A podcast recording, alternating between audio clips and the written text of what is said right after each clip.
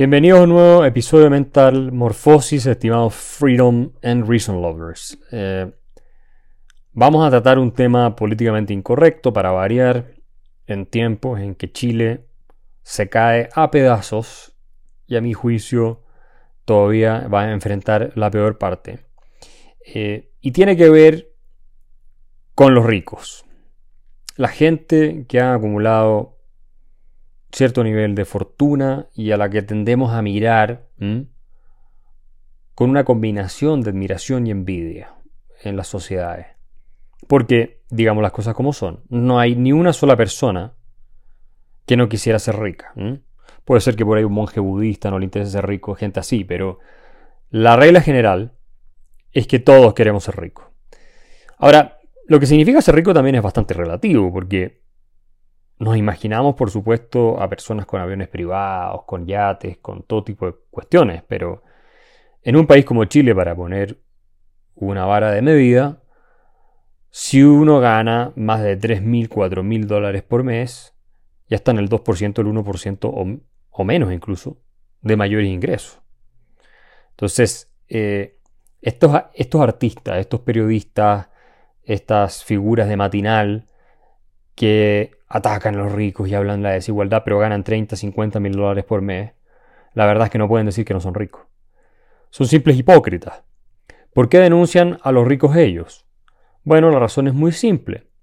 Cuando una sociedad eh, crea una ética del resentimiento, es decir, una forma de entender la realidad en virtud de la cual se predica el odio hacia lo que es excelente, y no solo se predica el odio a lo que es excelente, sino que llega al punto incluso a veces en que lo que es excelente se considera perverso, bueno, cuando estamos en esa situación ambiental, entonces las personas que eh, poseen determinados, entre comillas, privilegios, como pueden ser estos conductores de matinal, actores de televisión o deportistas, para demostrar que ellos no son perversos, que son moralmente puros, en otras palabras, se suman a la denuncia en contra de estos, en este caso ricos,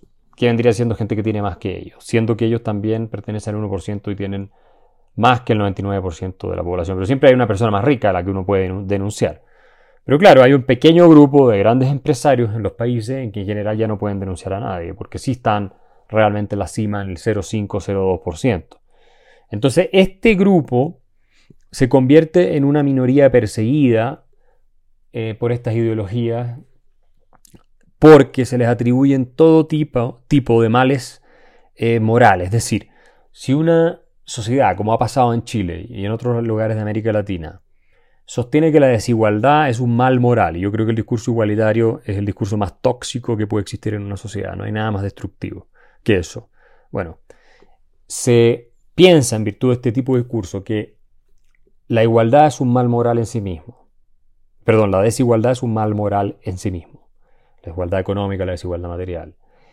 Que la solidaridad es el bien que tenemos que perseguir por sobre todas las cosas y que por tanto es injusto que unos tengan más que otro y no lo compartan con otros, ¿ah? que es una moral muy antigua y tribal.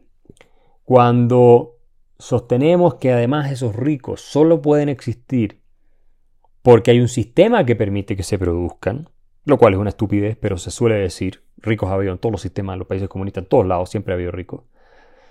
Eh, entonces entramos en una dinámica en la cual los ricos se convierten en el origen de todos los males, ¿verdad? O por lo menos en la expresión y manifestación de todos los males. Hay un sistema y se manifiesta en esos ricos. Si no existieran los ricos no habría desigualdad. Si no hubiera desigualdad la sociedad sería justa, sería solidaria, sería sana, sería hermanable. Y esto lo dicen pensadores socialistas de toda la historia, básicamente. Eso lo pensaba Marx, por supuesto, eh, Gerald Cohen en su libro ¿Por qué no el socialismo? Sostiene, sostiene eso, ¿no? La idea del socialismo fue crear una comunidad de hermanos que es imposible cuando hay desigualdades materiales, dice eh, Cohen, porque las desigualdades materiales muy marcadas hacen, y hacen difícil, si no completamente eh, imposible, el compartir la misma experiencia con los demás. Entonces, si no podemos compartir la misma experiencia, el mismo sufrimiento, de, tener el mismo, tipo de casa, el mismo tipo de comida, tener que mandar a nuestros hijos a la misma escuela, etc., entonces no podemos crear comunidad. O tenemos que ser todos iguales, digamos. esa es la idea del socialismo, que por supuesto es totalitaria, lo sabemos. Eh, pero habla de una cierta dimensión de nuestro espíritu eh, que añora esa tribu de familia extendida que es como vivimos durante decenas de miles de años, pero que es naturalmente incompatible con la libertad individual y también con el mundo moderno y el mundo civilizado. Ahora, estos ricos, insisto, entonces se convierten en eh, el factor que nos recuerda permanentemente en, el discurso público lo que está mal con el país. No es que, haya pobres que está mal, no, no. El problema es que haya ricos, ¿no? Eh, los pobres no están mal, de hecho a los pobres se les tiende a santificar incluso en la tradición de discurso católico, latinoamericano, marcado por estas distintas ideologías socialistas, la teología de la liberación y otras. Y el mejor ejemplo es el Papa Francisco, para el cual los pobres son una especie de grupo santo, eh, poseedor de una suma de virtudes, y los ricos vendrían siendo siempre los corruptos. Esto lo hereda él de la famosa teología del pueblo, y por eso ataca de manera tan funesta injusta, infundada y absurda también el sistema de economía de mercado, a los ricos, a la gente que tiene más beneficios y más dinero. Eh, no es que él tampoco viva como pobre, la verdad. El Papa Francisco en el Vaticano no tiene una vida tan, tan dura, para ser franco.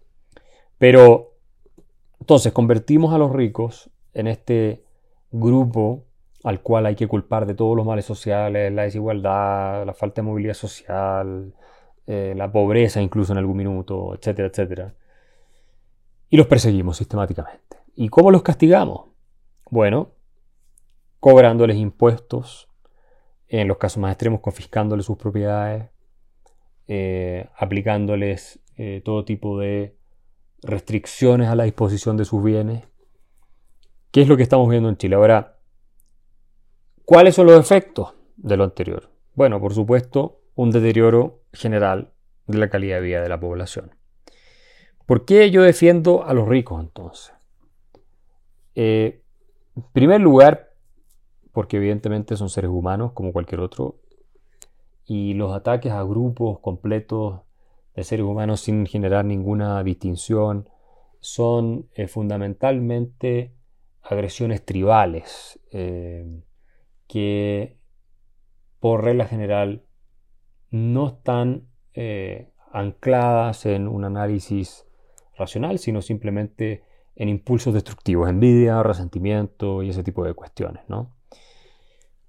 Entonces, esa es una de las razones, porque son seres humanos y no nos podemos olvidar de eso.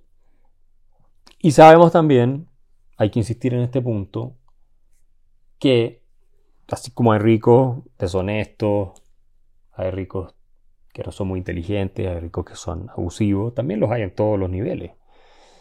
Eh, yo creo que una de las hipocresías más grandes es aquella que se observa en los medios cuando se dice que eh, los ricos abusan o los empresarios abusan. Cuando la verdad es que en América Latina todos abusan. Es una regla generalizada.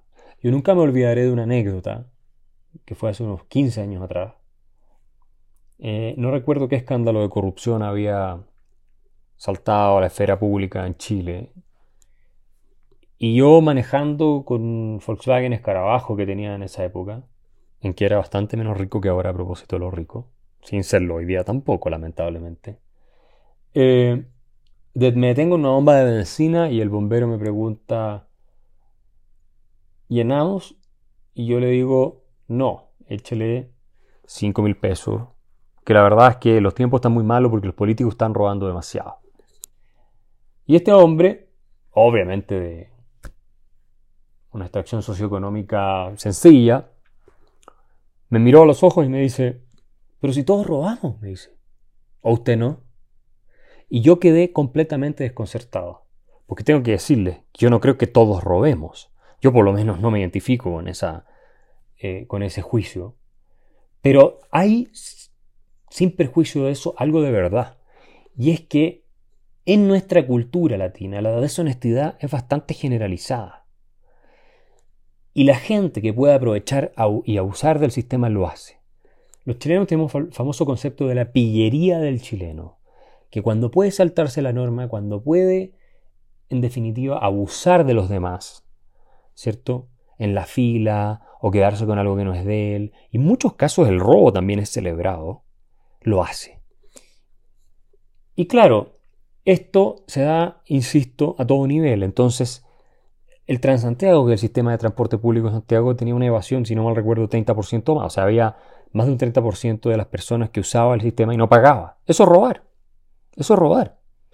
Eh, y esos son, pero de esos no habla nadie. El robo hormiga en los supermercados son millones de dólares todos los años. La gente que se cuelga gratis de servicios, eh, no sé, de internet o se colgaban gratis de servicios de cable o cuestiones de ese estilo, eh, también abundaban en todas partes. Y así, una cosa tras otra, los que trataban de engañar a los sistemas de ISAPRE antiguamente, pasando eh, gente que no estaba necesariamente en el plan que tenían ellos contratados y pagados, las mujeres, algunas que eh, buscan un trabajo para quedar embarazadas inmediatamente y abusar del sistema en pymes que al final terminan sufriendo muchísimo. Yo he sabido de muchos casos en que eso ha ocurrido eh, y ha sido a propósito. y así millones de ejemplos, pero no, de lo único que se habla es de cuando los ricos, la gente que tiene empresas grandes, comete abuso, comete infracciones de algún tipo, que por supuesto hay que condenarlo, pero hacer como que todo el mundo es más decente y más moral que ellos, a mí me parece eh, de una hipocresía inaceptable y una de las razones por las que terminan colapsando las eh, sociedades, porque es fácil, ¿cierto?, en esta hipocresía que es parte de la naturaleza humana, como habla Jonathan Haidt en su libro de Happiness Hypothesis que comentamos en un podcast anterior, ¿cierto? denunciar a otros y decir, oh, qué terrible lo que hizo, todo, cuando personalmente se es eh, igual o más inmoral. Entonces, eh, ese es un tema que tenemos que tener muy claro. ¿Y por qué a mí me parece que, que tenemos la obligación de decir estas cosas y al mismo tiempo de defender a personas a las cuales se maltrata sistemáticamente solamente porque tienen dinero, ¿no es cierto?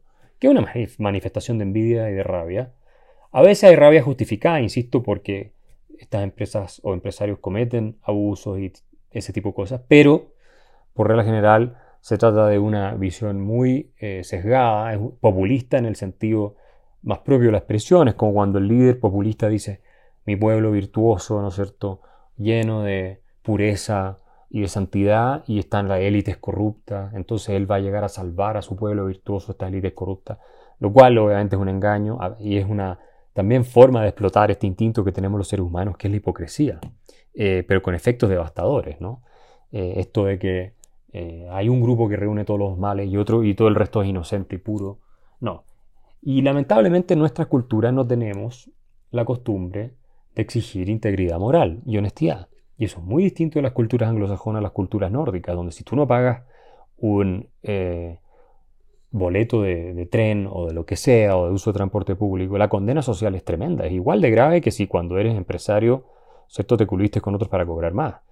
Eh, no es que, ah, no, pero está bien porque hay gente que tiene menos, entonces eh, puede darse el derecho de no pagar el sistema, porque se entiende que lo público es de todo y lo tienen que financiar y pagar todos, y por lo tanto que es una falta de respeto hacia los demás, eh, no contribuir, ¿cierto?, a los costos que implica un, un instrumento que es de uso común.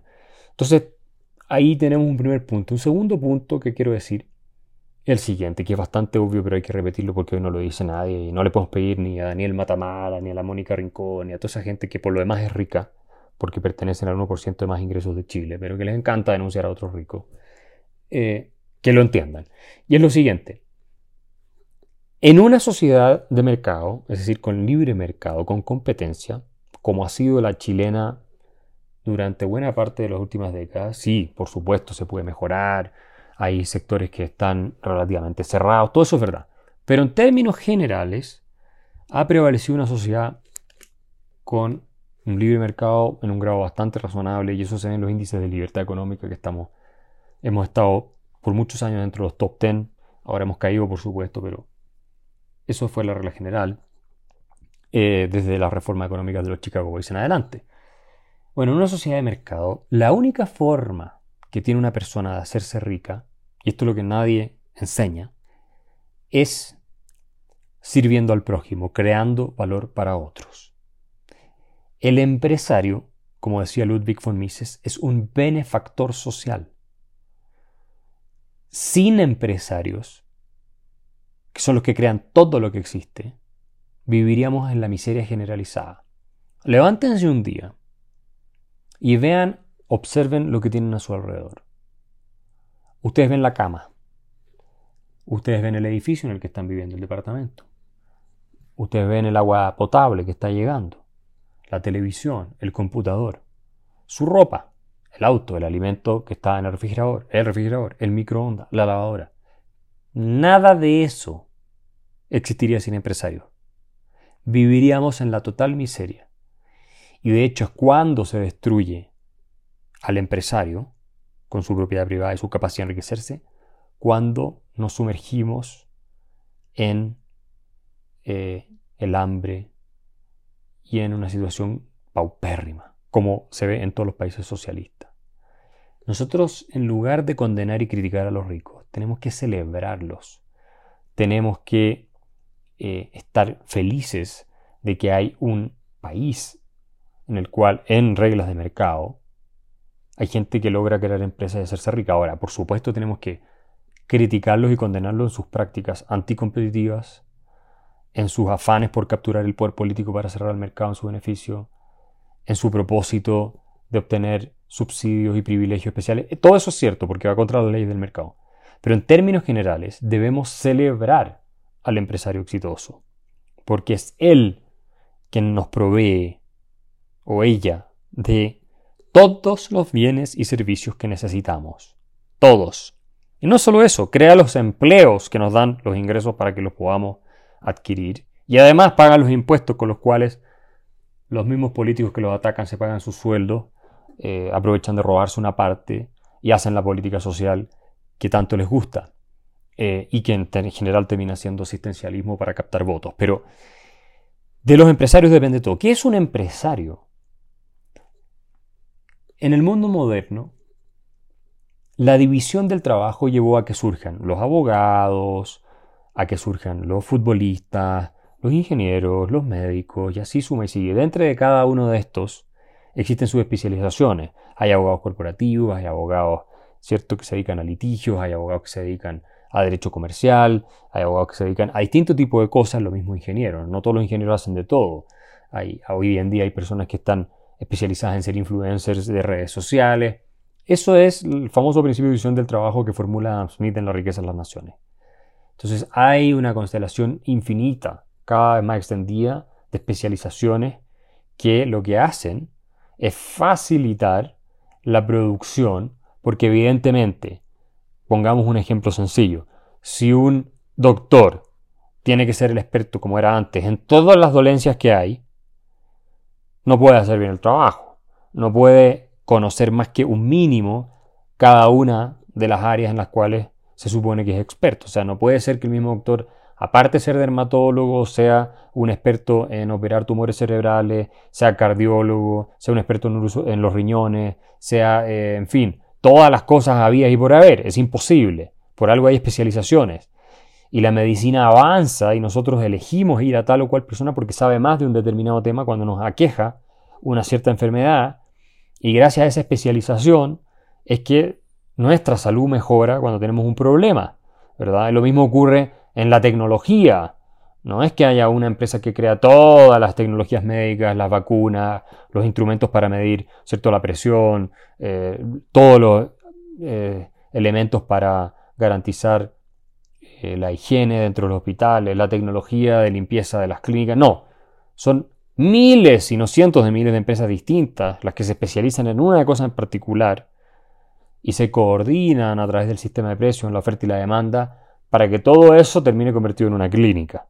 Eh, en otro caso, si nosotros tuviéramos que producir nuestra ropa, nuestros alimentos, construir nuestra casa, eh, conseguir nuestros y producir nuestras propias medicinas, o sea, viviríamos como vivíamos antes de la revolución industrial y como vivíamos como vivíamos hace miles de años, donde la división del trabajo era escasísima y éramos autárquicos y nos moríamos de hambre como las moscas. Y las estadísticas están, esto yo no lo estoy inventando. Entonces, ¿qué pasa? Dentro de las especializaciones hay una que consiste en descubrir oportunidades de valor para crear riqueza, que es lo que nos permite a todos elevar nuestro nivel de vida. Y esa es la del empresario. Así como hay abogados, así como hay ingenieros, así como hay médicos, hay empresarios. Es una profesión que consiste y se especializa en el descubrimiento de la creación de valor para otros. Pongamos un ejemplo para dejar esta cuestión súper clara. Imaginemos un barrio en el cual no hay pan, no hay pan, no hay una panadería. Pero hay obreros, hay gente que trabaja, en fin, en distintas cosas, pero no hay una panadería. Y de pronto una persona se da cuenta que si pusiera una panadería y vendiera pan en las mañanas, le iría bien y ganaría dinero. Bueno, esa persona tiene que hacer todos los cálculos, ¿verdad? De costo-beneficio, tiene que encontrar el lugar exacto, tiene que eh, ver a los proveedores, tiene que saber cómo hacer el pan, conseguir los hornos, tiene que traer a los panaderos, tiene que, en fin, hacer millones de cuestiones. Asegurarse los contratos, tiene que asumir el riesgo, ¿cierto? Eh, de perder su capital porque tiene que invertir capital o conseguir un crédito para pagarlo de vuelta. Tiene que asumir todo eso. O sea, tiene que tener una capacidad de organización Además, una disposición al riesgo tiene que ser una persona que además está alerta de la oportunidad y que es capaz de llevar todo esto a la práctica. Ese es un empresario. La gran mayoría de la gente no son empresarios porque no están dispuestos a hacer eso, no tienen las capacidades organizativas de creación, ni la disposición al riesgo, ni tampoco tiene el nivel de alerta para detectar la oportunidad. Entonces es una profesión bien especial la del empresario, que asume muchos riesgos, costos que nadie ve y es muy ingrata en muchos sentidos. Claro, después él, si le va bien, puede contratar a gente, ¿no es cierto?, en esa panadería. Y después aparece el líder del sindicato, en fin, y entonces le hacen la vida imposible, y le dicen que es un explotador. Pero, para volver al principio, él crea esa panadería, ¿cierto? Y puede ahora abastecer de pan a un montón de gente que pasa por ahí a un precio más barato y de mejor calidad que el que podrían adquirir en otro lado, de lo contrario no le comprarían una sola cosa. Y al hacer eso, está enriqueciendo a toda la gente que está en la comunidad. Porque la gente necesita comer pan. Entonces, ahora tiene que trabajar menos para obtener lo que necesita, gracias a que esta persona les acercó el pan, el costo es más, barato, en fin, el pan es de mejor calidad, porque está más cerca, entonces el costo es más barato, o tal vez también es capaz de venderlo más barato. Eh, y así suma y sigue. Ahora, supongamos que este panadero o dueño de panadería le va muy bien y abre muchas panaderías en todo el país. Se cumple el mismo principio, pero ahora ya es un empresario, se hizo rico y hay que odiarlo. Es el origen de todos los males. Esa es la lógica que estamos siguiendo hoy en día. Pero resulta que si este empresario no le da el pan en la calidad, cantidad y condiciones que los otros trabajadores que van caminando por ahí están dispuestos a, pagar, ¿cierto? Quiebra. Así de simple. O va a salir otra panadería y esa es la gracia de la competencia que sí lo va a hacer y lo va a obligar a ponerse las pilas o va a quebrar. La competencia se lo va a comer y todos los recursos que él está gastando para producir ese pan se van a terminar desviando indirectamente a través de la demanda de los consumidores a que este otro pueda hacer la panadería y satisfacer la demanda de los consumidores de la mejor manera. Ahora, supongamos que consideramos inaceptable que en este barrio de ingresos eh, económicos bajos surja este empresario panadero y se haga rico porque es mucha la desigualdad. Entonces le confiscamos su panadería, se la cerramos. Bueno, ¿cuál es el resultado? Vamos a tener que despedir a toda la gente que se va a quedar sin empleo no vamos a producir más pan. Por lo tanto, va a haber menos pan disponible y la gente va a empobrecerse, porque con menos pan disponible tendería a subir el precio del pan, tienes que gastar más plata para conseguir pan, o tienes que viajar más lejos para conseguir pan, con lo cual te empobreces a toda la comunidad. Obviamente no vas a pagar impuestos porque ya la panadería no existe. Este es el ejemplo extremo, ¿verdad? Y así todas las consecuencias que estamos describiendo eh, o que podemos imaginar. Ahora, no es necesario cerrar la panadería. Basta con que le cobremos impuestos demasiado altos para que este panadero tenga menos dinero para invertir y hacer crecer su negocio, para mejorar la calidad del pan, para contratar más personas, para pagar mejores sueldos, ¿cierto? ¿Por qué? Porque le está dando el dinero a los políticos que se lo están robando, lo están despilfarrando o lo están enviando a supuestos programas de ayuda social que son para comprar votos. Entonces la pregunta es, ¿por qué tendríamos que subirle los impuestos al panadero porque nos da rabia y le tenemos envidia, entonces le vamos a aplicar ahora un impuesto al patrimonio, incluyendo todos los hornos que tiene para hacer panes, que es lo que se está proponiendo hoy en día en Chile.